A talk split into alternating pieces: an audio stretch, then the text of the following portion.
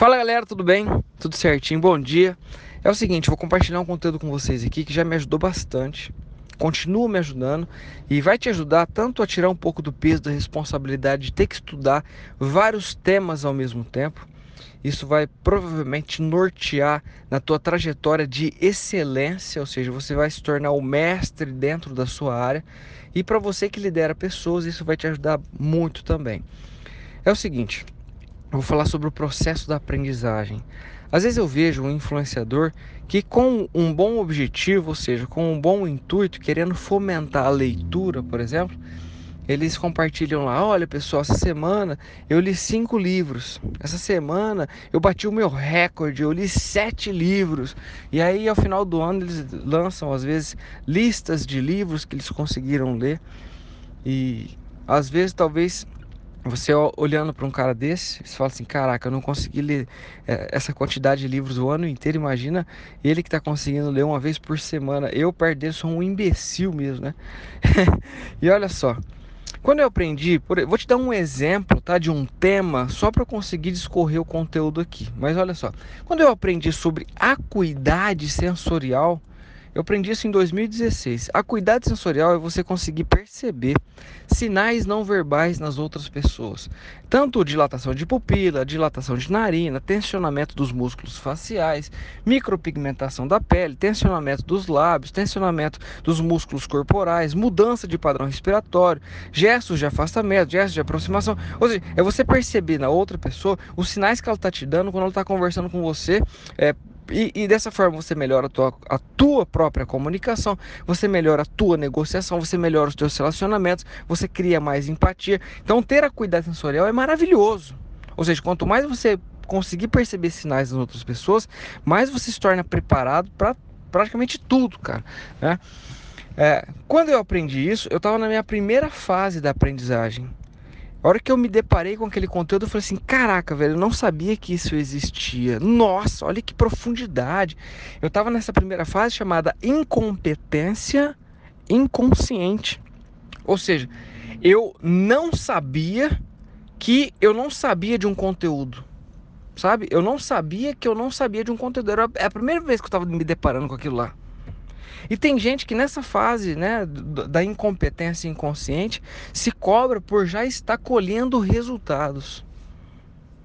E nós sabemos muito bem que não é assim que funciona. Beleza, a partir do momento que é, você aprende aquele conteúdo, você ainda é um incompetente consciente. Agora você sabe que existe aquele troço.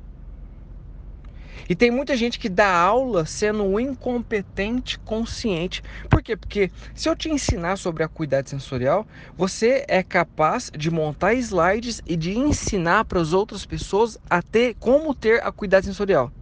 Faz sentido?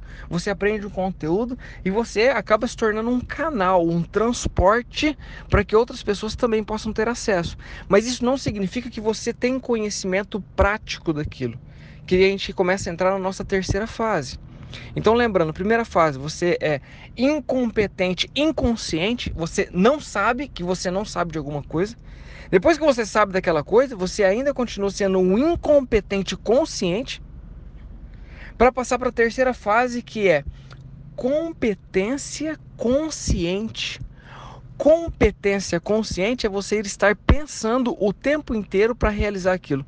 Por exemplo, quando você aprendeu a, dirigir um carro, é, eu aposto que nas primeiras semanas você dirigia pensando assim: peraí, eu preciso pisar na embreagem agora para poder mudar de marcha. Agora é, é a marcha 2 ou é a marcha 1 ou é a marcha 3? O que, que eu preciso olhar agora? Então, o tempo inteiro você está se policiando para você conseguir de fato é, aprender aquilo ali. Então, no, no, caso da cuidado sensorial, é eu estar tá conversando com uma pessoa e, e enquanto ela está me falando, eu estar prestando atenção no conteúdo, na fala e também na linguagem corporal. Eu falo assim, peraí, nossa, eu, eu me desfoquei, peraí que eu preciso voltar a perceber a linguagem corporal da pessoa. O que, que uh, o corpo está me falando? É uma coisa que eu tenho que ficar me policiando, tenho que ficar cuidando. Então essa é a terceira fase. É a competência consciente. À medida que quanto mais você treina, quanto mais você coloca em prática, aquele troço vai se tornando automático para você e se incorpora no teu comportamento. E aí você passa para a quarta e última fase, que é a competência inconsciente. É a competência inconsciente. Você faz automaticamente. Eu tô dentro do carro aqui na frente da academia agora e eu vim dirigindo sem pensar absolutamente em nada em como que eu estava dirigindo aquele carro. É, vem automático, assim como eu estou conversando com alguém, é, in, é, inevitável eu não perceber a linguagem corporal do outro, porque eu já treinei tanto, treinei tanto, treinei tanto, que acabou se tornando é, é parte de mim essa habilidade. Então, qual que é a sugestão aqui? É, primeiro, ou a tua vida está toda resolvida, né, como a vida desses caras, que, que eu acredito que realmente, por exemplo, tem um cara que eu sigo, ele está muito bem financeiramente, o relacionamento dele está legal, ele tem saúde, ele está bem com a família, ele tem lazer, tem a parte de contribuição, tem uma espiritualidade legal. Então, para ele, é, no objetivo dele, ler sete livros numa semana é bacana porque ele tem conteúdo para publicar para a audiência dele. Mas para ele isso faz sentido, talvez para você não. Então, de três, uma.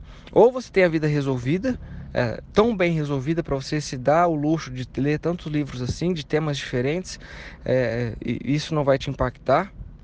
Ou você é o Bill Gates e consegue ler 150 páginas por hora e ter uma retenção de 90%. O Bill Gates tem essa capacidade.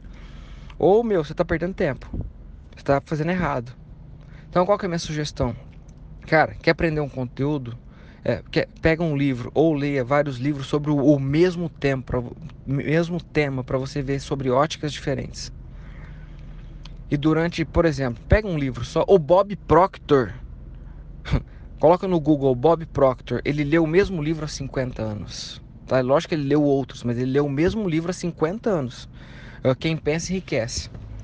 Cara, pega um livro que você precisa aprender de fato, escolha qual o próximo conteúdo você tem que se desenvolver e trabalhe um mês inteiro um capítulo só. Rasgue o livro ou, ou copia, prega na porta do teu guarda-roupa, na porta do teu quarto, no teu quarto, trabalhe aquilo lá o mês inteiro. Se preciso, dois meses, o mesmo capítulo do livro, ou o mesmo capítulo do curso, ou aquilo que você quer aprender. Até se incorporar uma vez eu fui uma palestra sobre 51 técnicas de vendas. 51. Quantas técnicas eu saí daquela palestra? Com nenhuma, não aprendi nada. Era melhor ele ter me ensinado uma ou duas técnicas e ter aprofundado e me mostrar de verdade aquilo lá, do que ter me passado 51 técnicas. Então, às vezes, você como líder, você espera que a tua equipe se desenvolva de uma forma extraordinária. Cara, trabalhe uma técnica só de abordagem ao cliente. E, e faça variações dela durante o teu mês inteiro, mensura o resultado. Mas de fato, eu acredito que você, se quiser, se você quiser se tornar um mestre na tua área, você tem que se desenvolver é, até o negócio incorporar em você, você fazer automaticamente. E, e aí sim, é, você tem essa competência inconsciente. De outra forma, é só firulagem mesmo, é só mostrar para os outros que você leu muita coisa e, e, e, isso não, você não consegue aplicar na tua vida. Beleza, galera? Um grande abraço a todos. Fiquem com Deus. Uma excelente semana. E vamos que vamos.